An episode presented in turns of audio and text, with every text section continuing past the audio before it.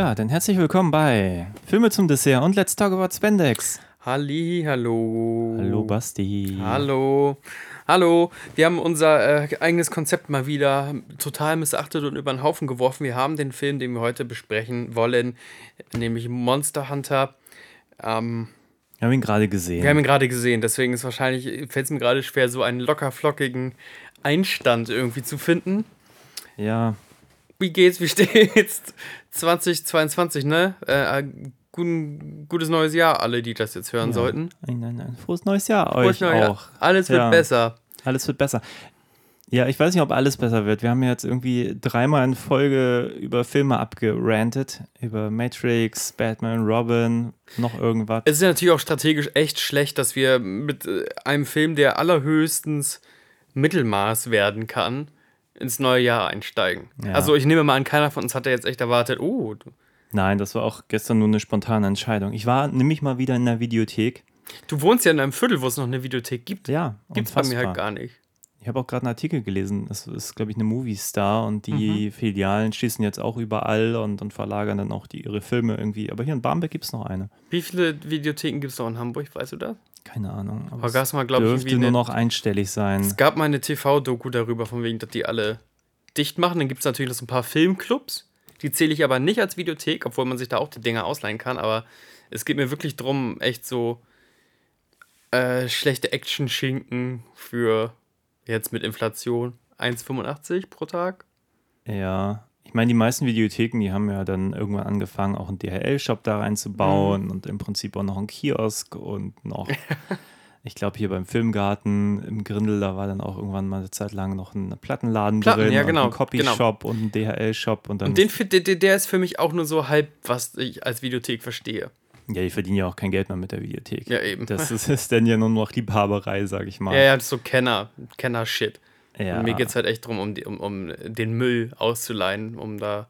Aber ich bin halt auch jemand, weißt du, ich, also die, die anspruchsvollen Filme kriege ich dann eher in der, in der Bücherhalle Mhm. so und da kriegt man dann halt so einen Kram wie das jetzt so. Ja, aber dafür ist das da. Das sind Videothekenfilme. Beide, Aber ich war lange nicht mehr was ausleihen und wollte hier Malignant, Malig. Malignant. Malignant, wie spricht man diesen Film aus? Äh, Wollte ich mir hier angucken gestern mit Ja. Tommy äh, von, von James Wan, den neuen. Sein Comeback zum Horror, gell? Und Nachdem dachte, war der jemals weg vom Horror? er, ja, er hat doch diese ganze Aquaman-Sache und Fast and the Furious Furious und so, ja. begleitet. Also der war schon sehr im Mainstream. Aber der ist lustig. Über den könnte man jetzt um einiges mehr, glaube ich, auch sagen, als über das Ding, was wir jetzt gesehen haben. Aber wie auch immer, den habe ich gestern mit Tommy gesehen.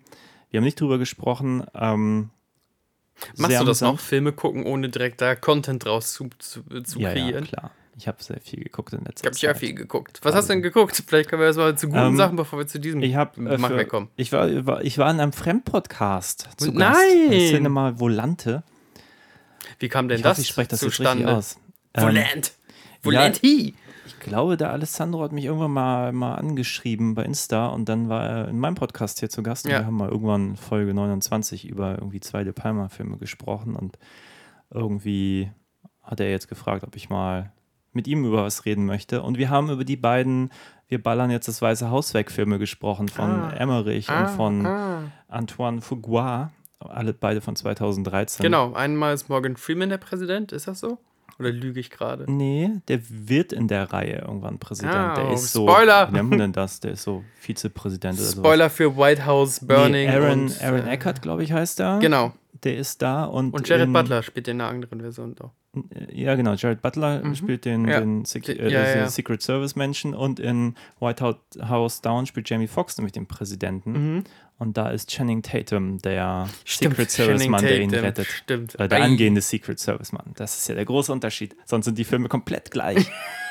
Aber es war sehr lustig. War ein lustiges Double Feature. Und Ja, checkt das aus und lasst auch da ein Däumchen und einen Kommentar da. Das bringt, glaube ich, so den kleinen bis mittelgroßen Podcast immer sehr viel mehr. Also, ne, wenn ihr jetzt einen Daumen bei Das waren auch zwei, zwei Filme, so. an denen ich Spaß hatte. Ich habe mir dann noch die Fortsetzung angeguckt von Olympus, den, den London Has London Fallen. ist voll, ja. Und ich glaube nämlich, dass der dritte Teil, Angel Has Fallen, da wird nämlich, glaube ich, äh, Morgan Freeman der Präsident. Der Der Präsident. Präsident. Sehr gut. Aber es ist lustig, weil es, man kann auch über die Reihe viel erzählen, weil zum Beispiel, ähm, das ist nun wirklich auch sehr, sehr extremes Gebrauchskino, sage ich mal, so Mhm. ein bisschen wie dieser Film, nur er macht mehr Spaß. Ähm, und Morgan Freeman sagt äh, wohl zu seiner Rolle von allen drei Filmen, er macht das nur wegen des Geldes. Und Angela Bassett spielt mit, die Ja. meinte, ich spiele nur mit wegen Morgan Freeman. Und so Ich habe überhaupt nichts gegen sowas. Ich habe überhaupt nichts gegen diese Art äh, des Handwerker-Kinos, nenne ich es einfach mal. Also nicht von wegen Meister ihres Werks, sondern wirklich diese Art von, von Produkt äh, herzustellen. Habe ich überhaupt nichts gegen. Finde Ja. ich ähm, stabil. Wenn es denn gekonnt ist irgendwie und wenn es tatsächlich dann noch irgendwo ein, eine Berechtigung hat. Und die Ja. Berechtigung kann tatsächlich auch billige Unterhaltung sein. So. Ja.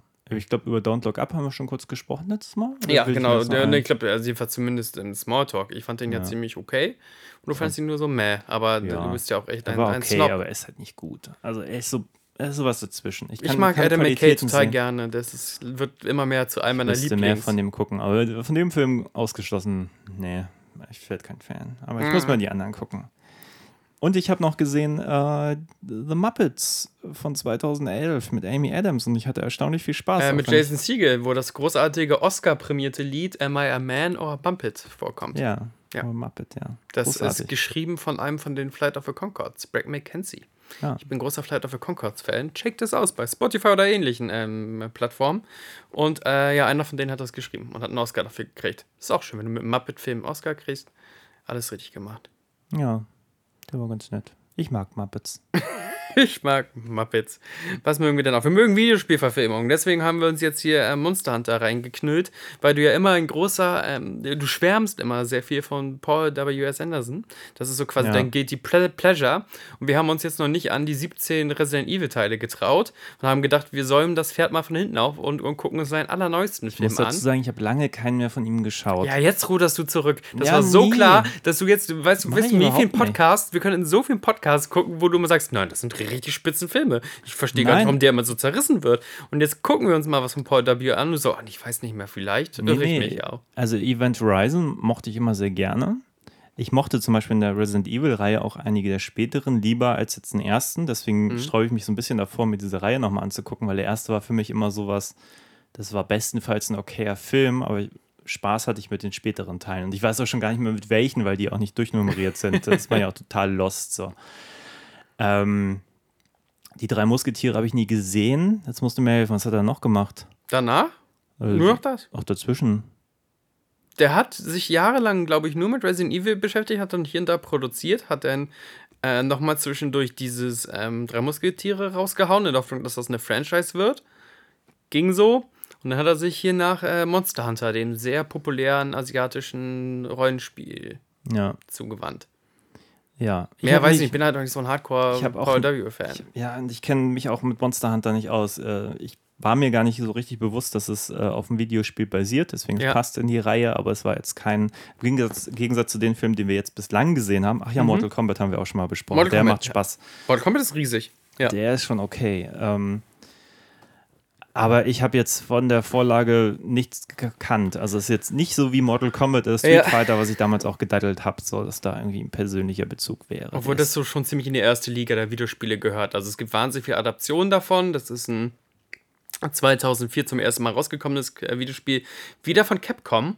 Vielleicht hat Ah, Paul W. so eine, so eine irgendein Buddy bei Capcom, der immer die Lizenzen billig zuschmeißt.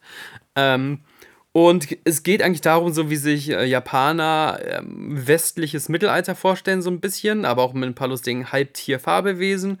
Und Leute gehen in Je Jagdgilden durch verschiedene Flora und Fauni ähm, und, und ähm, müssen sich manchmal zusammentun, aber auch manchmal einzeln und jagen Monster. große Monster.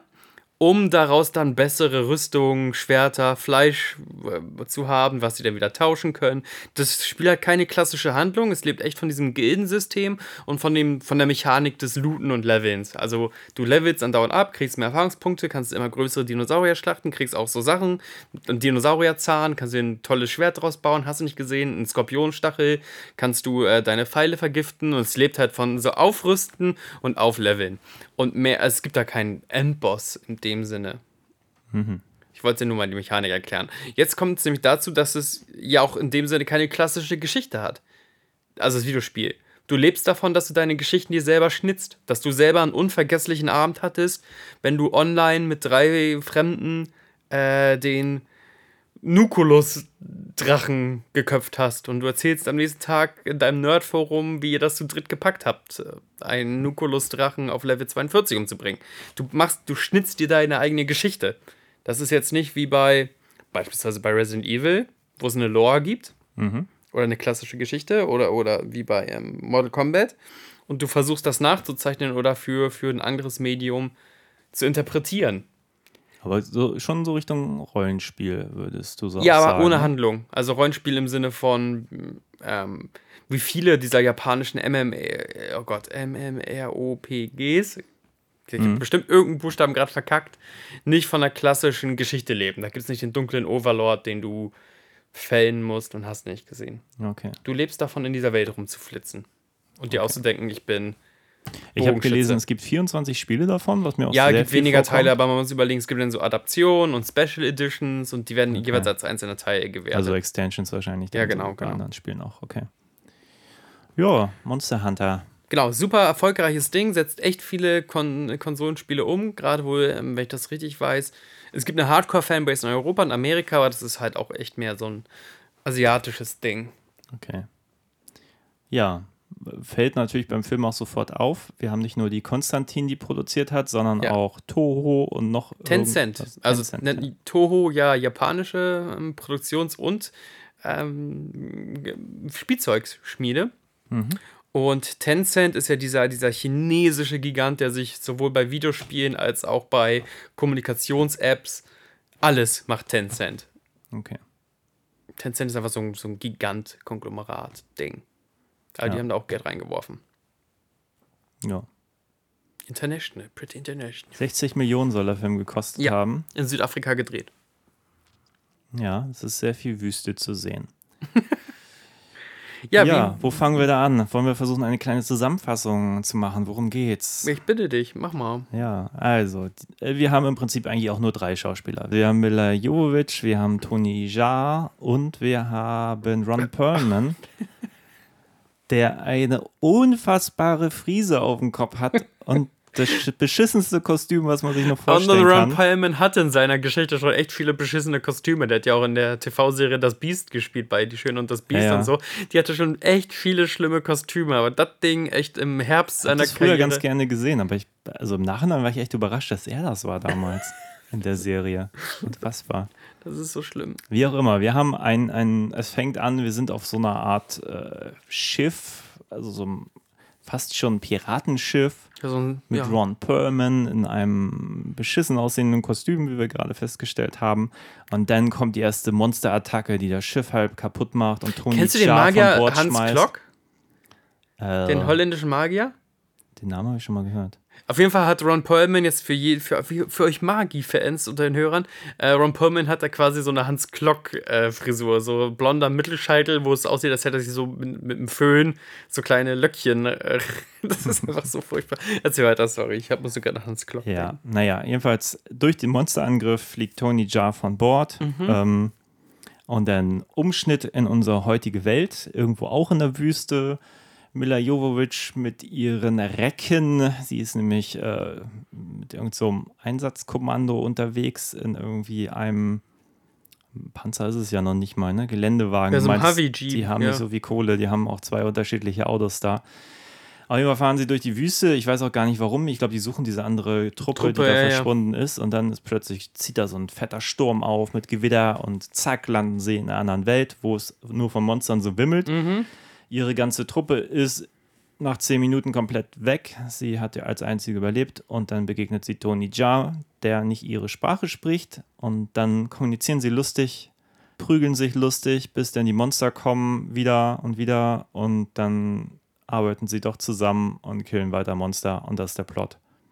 Und am Schluss kommt Ron Perlman nochmal. Und, der sagt, ihr müsst zu so einem Turm gehen, weil da sind Portale. Dann sind sie beim Turm, aber der Turm wird bewacht von dem schlimmsten aller Monster. Und einem Drachen, der Feuer spuckt, das Sand zu Glas macht. Ja, und dann, mein Gott, also äh, Ende. Also irgendwann Ende. Gelände. Ende Gelände. Wir wollen nicht spoilern, ob da Mila Jovovich Hai rauskommt. Ähm, Ja. Das ist einfach. Du Ja, hast gelitten während des Films. ich habe das Gefühl auch, dass ich mehr gelitten habe als du. Und ich verstehe es nicht. Normalerweise wäre das so ein Ding, wo du eine Abwehrreaktion hast. Vielleicht ist das dein äh, Paul W.S. Anderson Phantom. Ich muss dich da in diese Ecke schieben, damit wir verschiedene Positionen in der Diskussion haben. Nee, ich fand das wirklich richtig scheiße. Ich Ja. fand das wirklich richtig scheiße von Menschen oder von einem ganzen Team, die sich eventuell schon über 30 Jahre mit Storytelling beschäftigen. Darf man sowas nicht machen. Äh, darf man wirklich, also man darf es nicht. Mir, mir tut jeder Special Effects Artist leid, ähm, der an diesem Film irgendwie mitgewirkt hat und da wahrscheinlich auch echt Überstunden geschoben hat, um für das Budget noch irgendwie einen brauchbaren Drachen rauszuzaubern oder hast du nicht gesehen. Ja. Und ich bin, normalerweise kann man bei mir viel, viel retten durch, ähm, das haben wir auch jetzt bei den Happy Time Murders oder bei anderen Podcasts gemerkt, durch Kreaturdesign oder durch Figurendesign kann man viel bei mir retten. Das ist aber auch alles richtig fantasielos, richtig grützig und ich kann mir nicht mehr vorstellen, dass das ein gutes ähm, Pandering der Videospiel-Fanszene ist. Also ich glaube, die fühlen sich da auch nicht aufgehoben. Also ich kann da, kann da wenig zu sagen, außer dass ich sehr oft sagen musste, von wegen, wie spät ist es denn schon oder wie, oder wie lange geht das Biest noch? Ähm, äh, ja, versucht das Gespräch zu lenken. Auf welche Schwäche willst du zuerst hinweisen? Ich fand das wirklich richtig, richtig, richtig, richtig schlecht. Also ich glaube, ich hatte mehr, mehr meine Freude, deswegen habe ich ihn vielleicht auch ein bisschen besser ertragen, weil ich die ganze Zeit mir schon überlegt habe, worüber könnte man reden. Ja, so, so. schön. Ah, gut. Ich habe wirklich unter den Gesichtspunkten geguckt, weil als Film ist das eine Vollkatastrophe. Also da ist wirklich alles falsch gemacht worden, was man nur falsch machen kann. Es fängt halt schon damit an, dass in der allerersten Szene, bei dieser Mhm. Attacke auf dieses Schiff von Ron Perlman, ja. die Effekte wirklich aussehen wie ein Videospiel vor Vor allem wie ein 15 altes Jahren. Videospiel. Genau, das sieht aus, als hättest du in die PlayStation 2, vielleicht in die PlayStation 3 irgendwie ein Videospiel eingelegt, dann kommen so die Intro-Filme, bevor das Hauptmenü kommt. Ja. Und so sah das aus. Das So. sieht richtig, richtig scheiße aus Ja. und räudig. Also Ja. so richtig billig. Und dann denke ich mir so als erstes, okay, 60 Millionen sind schon relativ viel Geld für so schlechte Effekte. Und dann denke ich mir auch im gleichen Atemzug, warum erzählt man was, was man dann auch nicht umsetzen kann. Das ist die Frage, ne? Das waren so meine ersten Gedanken. Und dann kommt halt der Plot und dann wird es halt auch nicht besser. Und wir haben schon gesagt, das Team, was sie mitbringt, die ganzen Soldaten, das sind so viele. Das sind acht Leute oder keine Genau, Ahnung. es sind acht, acht relativ gleich verhaltene Persönchen. Ähm, Und man denkt ja, klar, die Gruppe wird sich dezimieren, da, davon ist ja das muss ja, davon müssen wir ausgehen. Aber man denkt ja, dass die wenigstens die zwei Drittel des Films die letzten ein, zwei vielleicht durchhalten und dann sind alle nach zehn Minuten weg. Guck mal, du brauchst ja echt Kanonenfutter, ne? Aber ich verstehe das auch, dass du nicht alle gleich ausstaffieren kannst mit Charakter und Quirks und hast du nicht gesehen, weil du musst ja zeigen, von wegen unsere Maschinengewehre bringen gegen diese neue Art von Bedrohung gar nichts. Da müssen ein paar Hops gehen. Aber tatsächlich dann irgendwie alle Leute äh, ähm, vom Spielfeld zu wischen, der macht es für mich keinen Sinn, vom Pacing her einer Geschichte. Dann wirklich da acht Leute einzubauen, weil es ist mir auch egal. Also ich gucke ja auch nicht acht Schachfiguren beim, beim Umfallen hintereinander zu. Das nimmt mir dann wertvolle Zeit. Dann hättest du lieber irgendwie, du nimmst deine drei besten Freunde mit, das sind meine super Teamkameraden, gib denen auch noch ein bisschen Zeit zu atmen, lass denen jeweils irgendwas sagen. Ähm, und dann leide ich drunter, wenn dann irgendwie das große Halbspinnen, halb äh, Nashornmonster den verschlingt. Dann, dann funktioniert es irgendwie. Ich meine, äh, bei, bei, bei Predator hat ja auch nicht jeder Soldat super viel Screentime gekriegt, aber die waren so ausformuliert, die Charaktere. Die waren so großartig, dass du auch echt ein bisschen gelitten hast, wenn der Predator da wieder einen in den Wald gezogen hat. Klar. Aber erstmal hattest du natürlich ein bisschen Zeit auch mit denen verbracht, bevor der Ja, Predator alle Na klar, abgeschlachtet na klar. hat. Und hier verbringst du nicht viel Zeit. Und dann sind die auch noch alle unsympathisch. Das, da muss Ja, man auch noch auch noch drüber dazu, reden, ja, dass genau. das auch äh, Mila Jovovich Rolle so unsympathisch ist, dass man sich denkt, das ist, aber das ist doch unsere Heldin. Dann ist sie in einem Moment total Verständnis, äh, verständnisvoll und im nächsten Moment Tony Jaa, den sie gar nicht kennt, attackiert sie, tritt ihn, ist scheiße zu ihm und man fragt sich nur so, warum? Was bist du denn für eine dumme Kuh?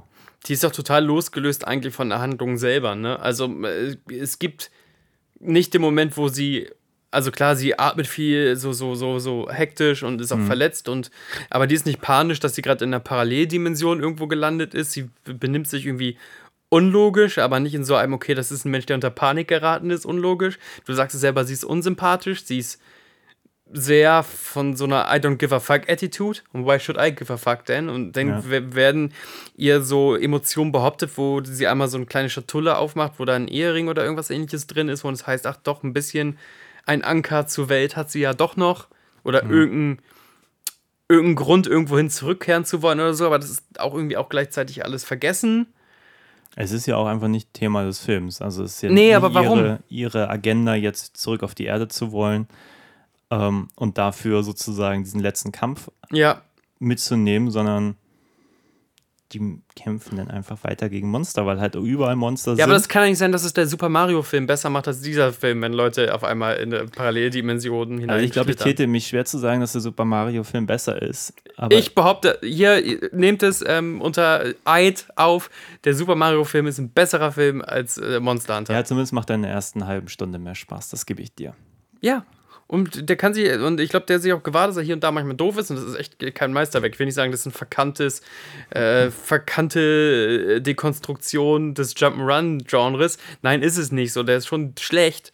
Aber ey, ich hatte mit dem äh, Luigi Mario und Mario Mario Mehr Spaß. viel mehr Spaß, also mit den beiden Charakteren, weil die auch irgendwie einen Drang hatten, erstens ihre Olle da, Olle, Dr. Frauenfeind hat wieder zugeschlagen, äh, ihre Freundin da rauszuholen, äh, aber auch dann gleichzeitig irgendwie diese neue Gesellschaft, die sie dann doch irgendwie lieb gewonnen haben, doch dann irgendwie zu helfen, da zu stürzen und so. Die hatten da irgendwas und Mila Jovovich hat überhaupt gar keinen Grund. Und Tony Jaa, tut mir leid, das ist nicht rassistisch gemeint, den verstehe ich an dem Film einfach nicht, weil. Kennst du den Film von äh, McTiernan, ähm, die 13 Krieger? Ja, Das ist ein das ist eine Film. Michael Crichton-Verfilmung. Genau, genau. Und da geht es darum, von wegen, dass der eine Charakter hat irgendwie einen arabischen Her Her Herkunft und der wird dann von so Wikingern mitgenommen auf die Reise, weil die nehmen an, er ist halt der 13. Krieger und der muss jetzt leider mitkommen. Scheiße, war mitgegangen, mitgefangen. Und ähm, dann geht es so los, dass sie so lange miteinander abhängen, dass der äh, arabische Charakter, gespielt von Antonio Banderas, immer mehr versteht, was sie reden. Weißt du? Der- in der ersten Szene hörst du Hörske, Smörske, Dörske, Dörske, weißt du, und denkst okay, man sieht das aus Antonio Banderas Perspektive. Und dann schon ein paar Szenen später Hörske, Dörske, Pferdefleisch, Mörske. Aha, und dann Hörske, Dörske, Pferdefleisch kochen, weil er versteht immer mehr und er findet sich dazu recht. Fand ich cool, um mal diese Hürde zu überspringen, dass wir halt auch nochmal andere Sprachen sprechen. Hier funktioniert das überhaupt gar nicht.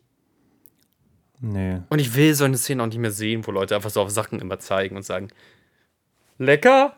Und der macht so redet der gar nicht. Keine Ahnung, kann das nicht nachmachen. Chocolate? Hm, Mm, Chocolate. Ja, denn auch das, ne, auch das Klischee von wegen, das ist in jedem Kriegsfilm und dann auch in jedem Fantasyfilm, dass man E.T. und Avatars und äh, den französischen Kindern im Zweiten Weltkrieg und so immer eine Schachtel, äh, eine Schachtel, hier so eine Schokoladenpackung hinhält. Ach, ich bin erschöpft. Ich fand das alles, also äh, Gott sei Dank dreht man heutzutage auf Speicherkarten, sonst täte mir der Film leid, auf dem das Drecksstück. Also, ich werde so unkonstruktiv. Ähm, ja, finde mal einen anderen Punkt. Äh, erzählen was Schönes. Ich muss mich wieder sammeln. Ja, also was, was ich glaube ich ein Riesenproblem finde, ist, dass in jedem anderen Monsterfilm, so Jurassic Park, in jedem guten, da fängst du mit den kleinen Monstern an und dann steigerst du dich so.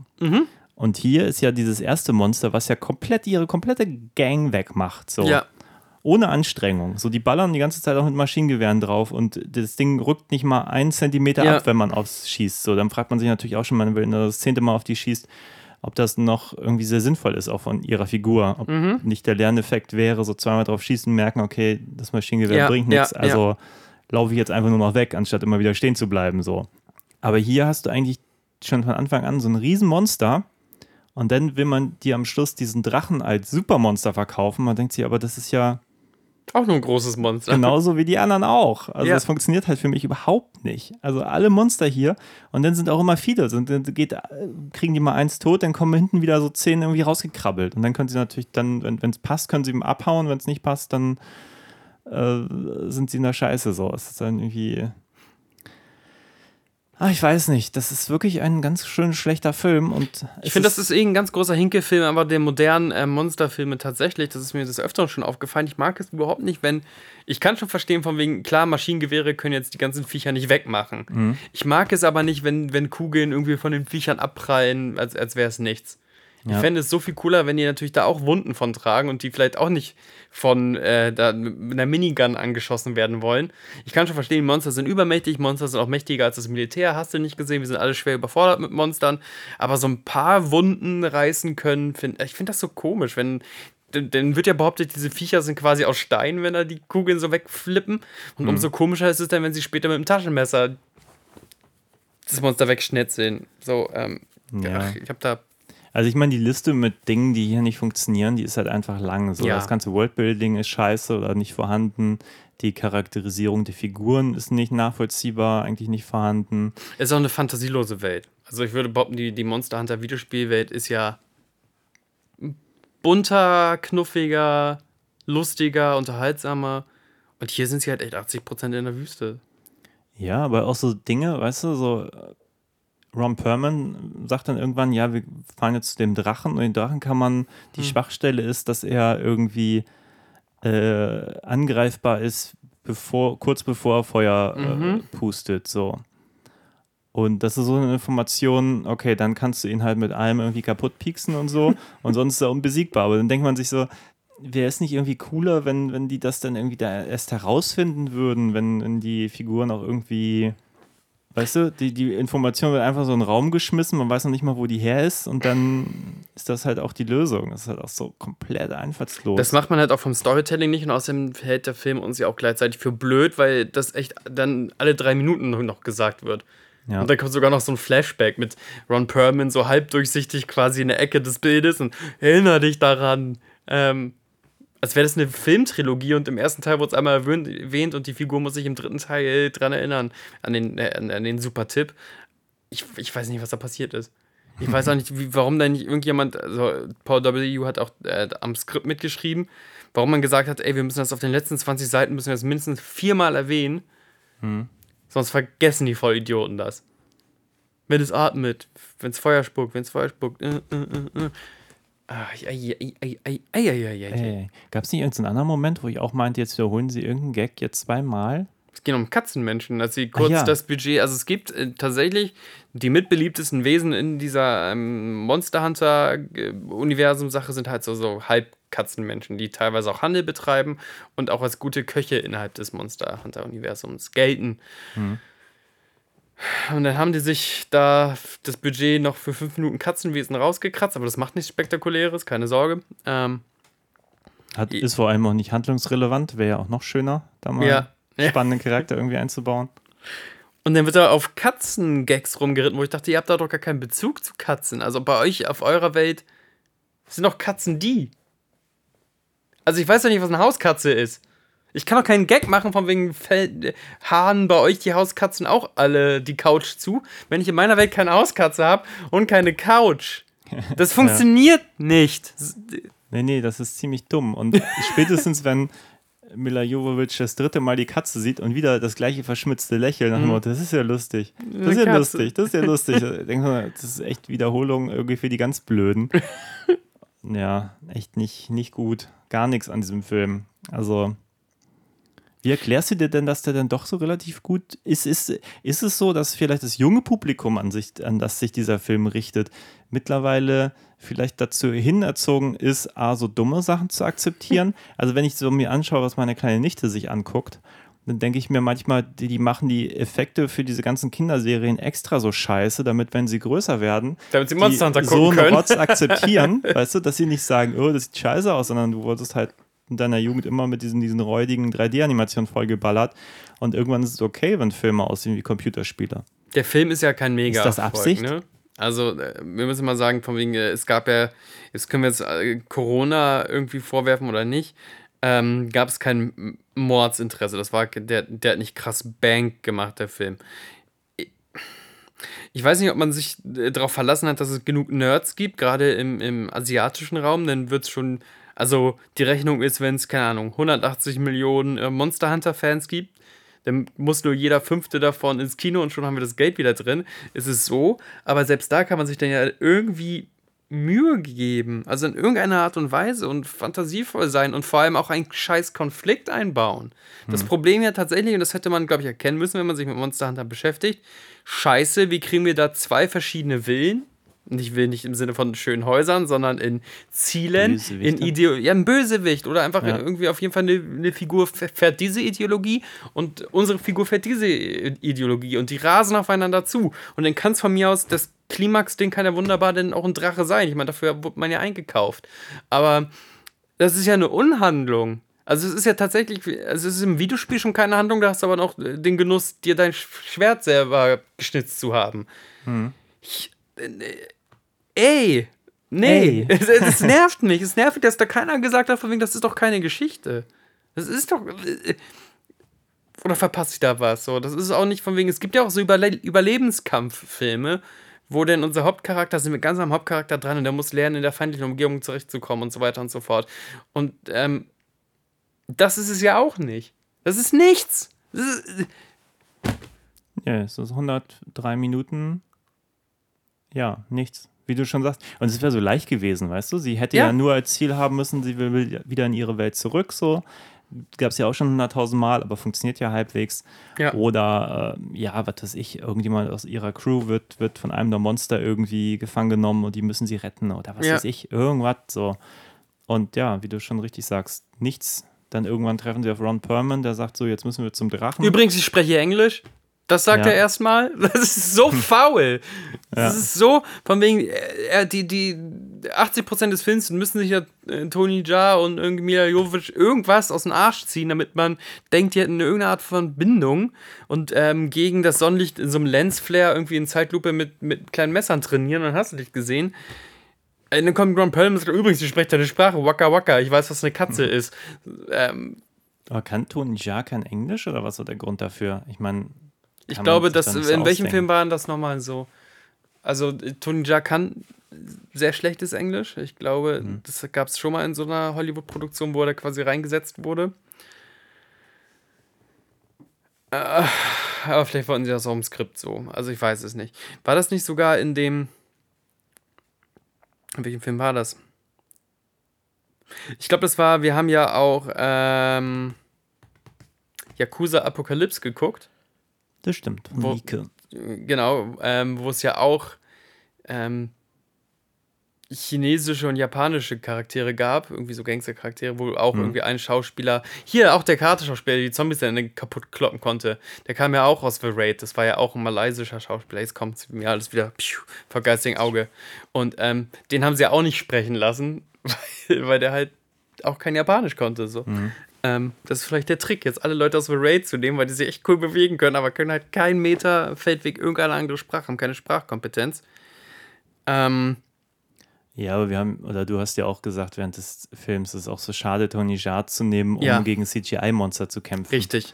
Äh, Spätestens dann, wenn ich Tony Jaa caste, dann schreibe ich Ja. da eine Szene rein, wo einfach äh, ein Flur voller menschlicher Gegner ist oder wo eine Meuterei auf diesem Sandpiratenschiff ist und er meint, alles klar, müssen wir das jetzt mit Karate klären. Ja.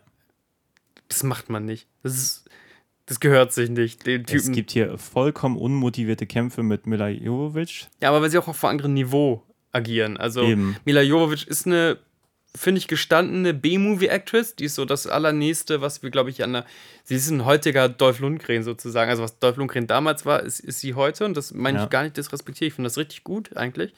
Ähm, und ich mag eigentlich auch dieses Ding von wegen, ich habe mir jetzt mit meinem Ehemann, wir suchen Stoffe und wir, wir kassieren da doppelt ab. Wenn man sich so ein so eine Nische in diesem Hollywood-System baut oder in diesem Unterhaltungssystem baut, dann gönne ich das. Ich bin, ich bin Gönnriran. So, hier bitte Gönnung. Ähm, aber natürlich kann sie vom Körperlichen nicht mit ihm mithalten. So, sie kann so ein paar Flips lernen und so ein bisschen so eine Fußfeger kann sie lernen.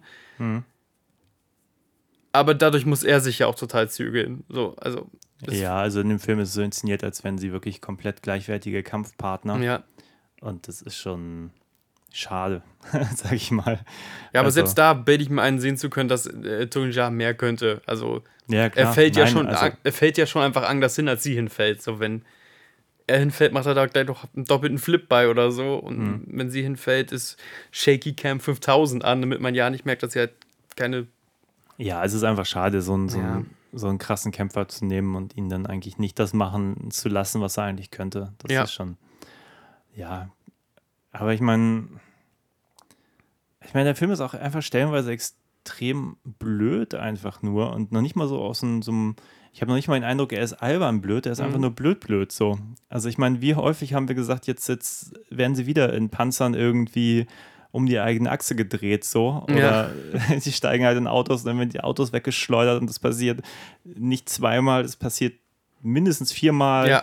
Und immer noch dieser selbe Effekt. Also ihr kennt das bestimmt selber, wenn es von Normalgeschwindigkeit auf Super Slow-Mo geht. Ja. So ein Effekt und dann fliegen da Sachen im Auto hin und her und so weiter und so fort. Es ist aber echt so, du hast es ja so schön behau- behauptet, so von, die hatten bestimmt einmal die Hydraulik für diesen Eff Effekt aufgebaut Ja, genau. und dann sich gedacht, so, okay, dann machen wir das jetzt in allen Für einen halben Tag lohnt sich das nicht. Genau. Wir müssen jetzt mindestens siebenmal in sieben verschiedenen Kostümen diesen, diesen Jeep flippen. Ja. Und wenn wir die Hochgeschwindigkeitskamera uns heute auch ausgeborgt haben, dann machen wir jetzt alle Hochgeschwindigkeitsaufnahmen. Ey. Ey. Ey. Es gibt, ja, es gibt ja diesen Begriff des Cash Grabs und ich überlege gerade, ob das einfach ein klassischer Cash Grab war. Gute Beziehung zu äh, Capcom, chinesisches Publikum im Auge, so ein bisschen mit Tencent. Das macht dann den Weg nach China auf. Und dann hat der Gedanke, ey, die Fanbase ist so groß, da muss echt nur ein kleiner Prozentsatz das gucken und dann haben wir das Ding wieder drin. Also so unambitionierter, ja, nehmen wir mit.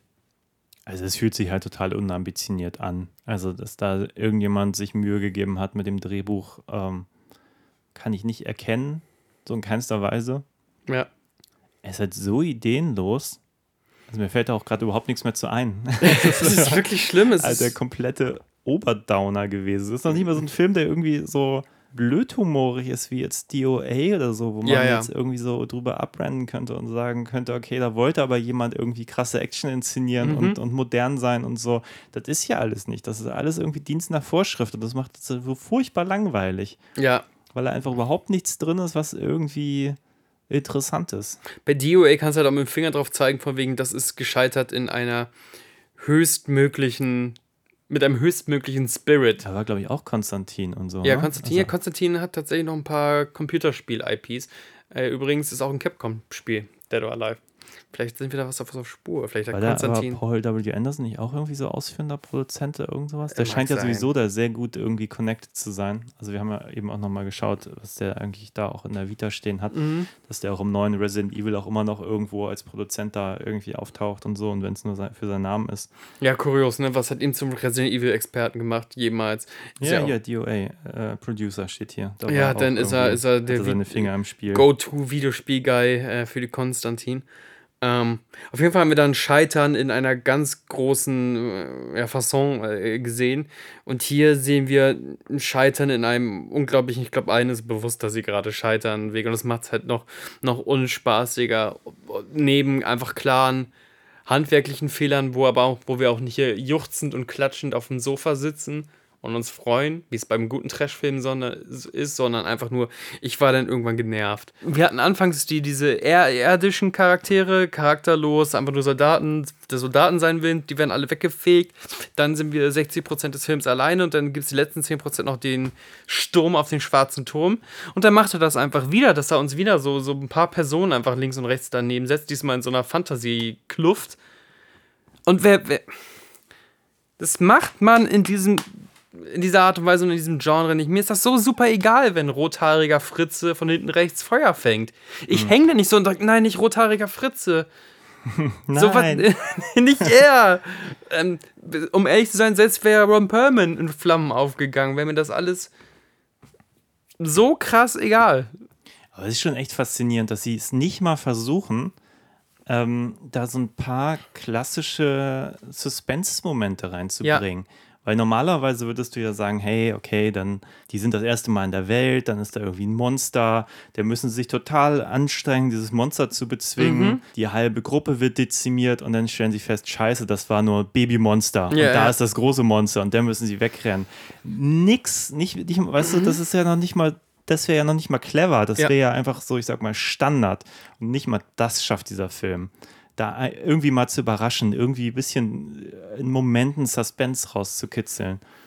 Und ich bin ja echt ein Marvel-Fan, so sage ich ja auch oft, aber es kann auch nicht sein, dass uns einfach ein, ein ähm, einfach nur ein digitales Ungetüm am Ende als Endboss äh, kredenzt wird. Nee, vor allem, wenn du genauso, gefühlt genauso starke, einfach die ganze Zeit vorher hattest. Ich meine, Ja. dieses erste Monster, dieses Sandmonster, Mhm. war gefühlt schon ein Obermods. Ja, Dann hast du die Spinnen, die waren in ihrer Menge auch gleichwertig böse. Ja. Und am Schluss hast du den Drachen, wo alle sagen, uh, der schmilzt jetzt irgendwie Sand zu Glas. Glas. Und letztlich ist das genau das gleiche, zumindest für den Zuschauer, wie das davor. Das funktioniert ja auch im Übrigen nicht. Ne? Also mal da, davon abgesehen von wegen, ja, ich verstehe, ne, Sand zu Glas, der kann echt, also seine Flammen sind besonders heiß. Ja, ja. Das ist mir egal, irgendwann als Mensch bin ich tot. Also weißt du, es ist nicht so, und das ist jetzt super bedrohlich, weil Feuer ist Feuer, Feuer ist Auchi. Ähm, Ja, aber ich meine, dann, dann pustet der auf jemanden und der geht hinter eine Steinwand und dann geht das Feuer auch das- seitlich ja. weg. Wo man denkt, ja, aber ich denke, das ist jetzt noch so, noch viel krasser. So. Was, Ja. was erzählt ihr mir denn so ein Quatsch vorher, wenn das dann nicht stimmt? So. Ich Richtig. meine, wenn er so, sofort alles wegbören würde, dann denke ich mir, oh, krass, aber der muss natürlich, das ist ja das Problem, dass du ja dem gar nichts entgegensetzen kannst, weil die haben ja eigentlich auch keine Mhm. krassen Waffen oder sonst was. Oder ja, sehr schwierig. Also, das ist von der Konzeption wirklich an die Wand gefahren. Ja, und die haben auch vor allem das Problem, dass man gar nicht mir erklärt, von wegen, warum beispielsweise Mila Jovovich, die ja einfach von, von Mutter Erde kommt, warum diese Sachen überlebt, wie dass sie da als digitaler Ragdoll über 20 Meter volle Möhre gegen Stein geworfen wird oder wie oft sie da einfach so weggeschleudert wird oder Giftspieße Ja, und abkriegt am und, Schluss so. nochmal mit einem kompletten Flugzeug abstürzt. Und dann mit und dem so. Flugzeug abstürzt, genau. Also Sachen, sie kriecht da immer weiter raus und ähm, wenn Peter Parker das gerade so schafft, dann okay, alles klar, verstehe ich, er ist, er ist der Spielermann und so weiter Ja. und so fort. Also, äh, welche Art von Dimension bewegen wir uns denn jetzt eigentlich? Also, äh, Ja, und das wäre ja ein leichtes, in einem Film zu erklären, wenn die da irgendwie die Sondereinsatzkommando wären, wenn Mhm. die da irgend, weißt du, so äh, Sci-Fi-mäßig da irgend die krassen Drogen kriegen, um da ein bisschen Superkräfte zu haben. oder. Fantasy-mäßig, hey, das ist das Schutzamulett von Schniedelwutz. Äh, los geht's. Ich nehme ja. alles, aber du kannst auch nicht einfach nichts machen. Und ich muss einfach akzeptieren, dass Mila Jovovich, da wo, wo auch Panzer am Ende gescheitert sind, Spoiler, der Drache schafft es dann irgendwann in, keine Ahnung, in so Afga afghanische Wüste, oder wo das stattfinden soll, äh, und, und macht so Panzer und sowas ähnliches, lustiges platt. Und sie rennt da mit diesem Dolch auf ihn zu. Und wie gesagt, Panzer haben keinen Schaden gemacht, so Flugabwehrkanonen haben keinen Schaden gemacht. Und sie kriegt es dann mit ihrem Messer, dieses Vieh da kaputt zu schreddern. Sowas nervt mich. Und ich, nicht, nicht von wegen, dass ich nicht verstehe, das ist ein Fantasy-Ding. Natürlich muss ich mit dem Messer den kaputt schreddern. Aber dann erklär mir, warum das Messer so speziell ist. Warum das Messer durch Drachen hindurch geht. Die haben auch diesen einen Skill, da haben sie doch diese, diese zwei Schwerter, die dann irgendwie auch so eine, so eine Feuerpower ja, durch so entwickeln. Reibung an der Sache selber, ja. Aber wird auch gar nicht erklärt, wie das kommt, oder? Nee. Sie sagt nur einmal, äh, das ist ja, warum passiert das so? ja. Und dann wird es einfach gar nicht mehr erklärt. Das ist so irgendwie wahrscheinlich so ein Game-Insider, dem jemand dachte, das wäre lustig, aber ist ja auch so bescheuert, dann wenigstens für die Nicht-Spieler einmal zu Mhm. sagen, dass diese, diese Kräfte hier auf diese, dieser Welt irgendwie anders funktionieren als auf der Erde. Was Ich dachte deswegen, ich dachte auch genau deswegen, weil diese Fantasy-Welt nicht story-driven ist, aber schon kompliziert in der eigenen Lore. Ja. dass sie deswegen sich den Kniff überlegt haben, so eine Fish-out-of-water-Geschichte zu erzählen. Mhm. Fremde Person geht in einen fremden Raum und jemand kann ihr und damit auch den Zuschauer diesen komplizierten neuen Raum erklären. Ich Ja. dachte, deswegen machen sie das. Ja, nur der, Aber die der, können ja nicht kommunizieren. kann nicht, ist so- der kann ja kein Englisch. Das ist schon problematisch. Also, ist, ja, und dann hat das keinen, dann hat das keinen dramaturgischen Sinn mehr. Ja. Und dann frage ich mich, wieso machen wir denn überhaupt diese Erdkiste auf? Warum sind wir denn nicht nur in der Fantasiewelt und keine Ahnung und, und erzählen eine nette Fantasy-Geschichte? Ich habe auch dieses ganze Marines-Ding nicht kapiert, weil am Anfang sind schon diese Soldaten, die sind total unsympathisch. Die äh, trällern dann noch so ein Soldatenlied, während sie da langfahren und so. Und denkt sich nur so, ja, ich kann zu denen nicht connecten, weil Ja. die, weißt du, wenn das normale Menschen wären, die da jetzt zufällig irgendwie in ihrem Urlaub irgendwie plötzlich in diese andere Welt gesteuert werden und Auch von gerade Spaß von mir haben aus. und so. Von mir aus, das sind Touristen, fahren mit dem Wohnmobil, machen gerade Marokko-Ausflug, was weiß ich was, und sind auf Ja. einmal in einer anderen Dimension. Bums, schön Fisch auf Autoporter. Ich bin was? Ja, du bist übrigens der Auserwählte, weil du hast hier das Muttermal. Hier ist Ja. ein Knochenschwert, mach irgendwas. Ich nehme das alles. Also über sowas schüttelt ich nicht den Kopf. Nehme ich gerne. Mila Jovovic, du denkst, du bist eine normale Hausfrau, aber in Wirklichkeit bist du äh, Erzprinzessin, schlag sie tot, so, und hier ist dein Knüppel. Nehme ich, sofort. Ja. Aber diese Marine-Scheiße und dann können die sich nicht miteinander unterhalten und sie kann auch eigentlich nichts lernen, außer dass sie äh, Tony Jada Schoki anbietet und dann ihm seine äh, Dolchbewegung nachmacht. Und dann sind das ebenbürtige Partner oder was? Nee, das fuckt mich ab, es nervt mich und ich nehme alles. Ich fress wirklich viel. Naja, so, erzähl du doch mal. Oh. Ach, mir fällt gar nicht mehr viel ein. Ich fand das alles nicht gut. Die Action fand ich nicht gut choreografiert. Ich war Nee. teilweise total lost bei dem, was passiert ist, weil die es auch nicht geschafft haben, mir den Raum irgendwie so richtig aufzumachen und so. Ähm, die Kämpfe waren unspektakulär. Gerade wenn man an Tony Jaa denkt, denkt man einfach an Sachen, die einfach geiler sind. So. Unbedingt. Die Monster fand ich einfallslos. Also nicht, dass sie nicht cool gemacht waren, aber die hatten jetzt auch keine Special Skills und vor allem, und das ist, glaube ich, das Schlimmste, hatten die auch keine Agenda. So. Ja. Irgendwie einmal packen die die in Cocoons, den einen haben sie da, da sind dann kleine, kleine Spinnchen in dem gewachsen und so. Genau, haben da genistet in dem. Bei ihr dann wiederum nicht, obwohl sie auch in so einem Kokon war und Ja. irgendwie.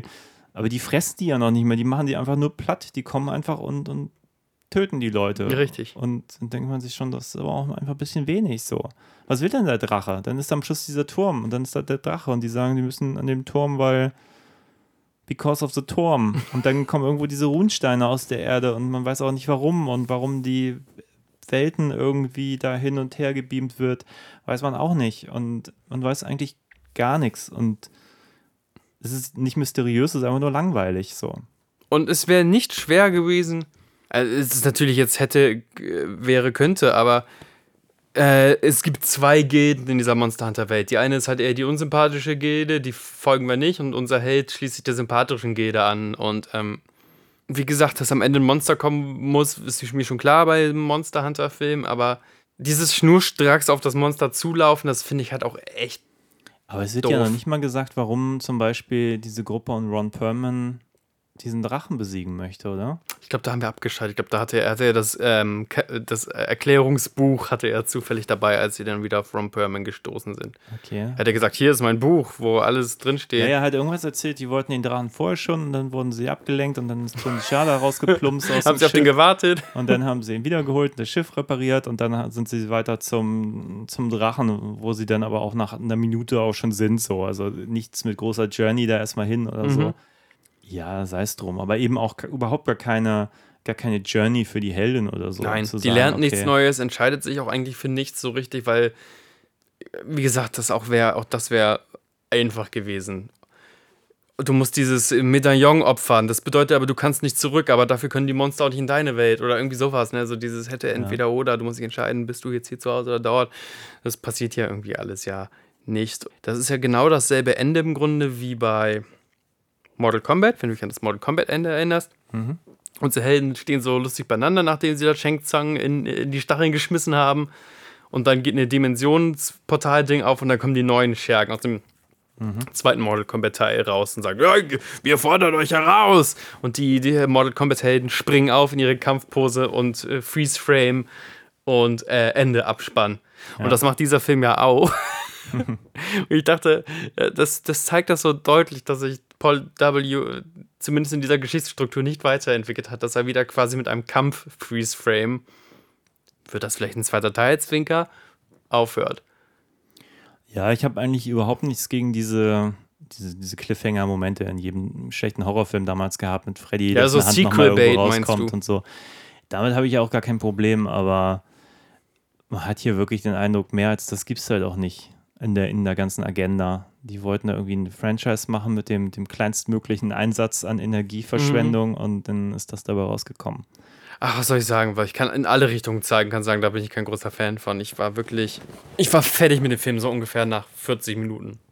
Ja, Und dann ging ja auch eine Weile. ja, ja. Hast du noch was anderes zu erzählen? Dass Oh, Mensch. Monster reden. Ja, Mensch, ähm, dann ähm, richtig demotivierend gehen wir jetzt ins neue Jahr. Ja, ich Geilo. bin leer. Das war irgendeine Scheißauswahl. Aber das war, wie gesagt, das war auch gestern Es so. war sp- aber da, lass drüber reden. Ich wollte eh mal über Paul W. Anderson reden, aber ich meine, gut, fing jetzt nicht gut an. Vielleicht, wenn man nochmal genau, irgendwie dann vielleicht. Ähm, Event Horizon oder sowas zieht. was hat denn Paul ich, W. Anderson hier verloren, werden. was er in den anderen Filmen vielleicht noch einmal als letzten Haken? Wenn wir schon hier den Paul W. Apologisten rausholen, was hast du hier vermisst, wo du sagtest, ach, normalerweise schätze ich den doch immer sehr dafür? Was hat er missen lassen? Naja, wie gesagt, ich bin.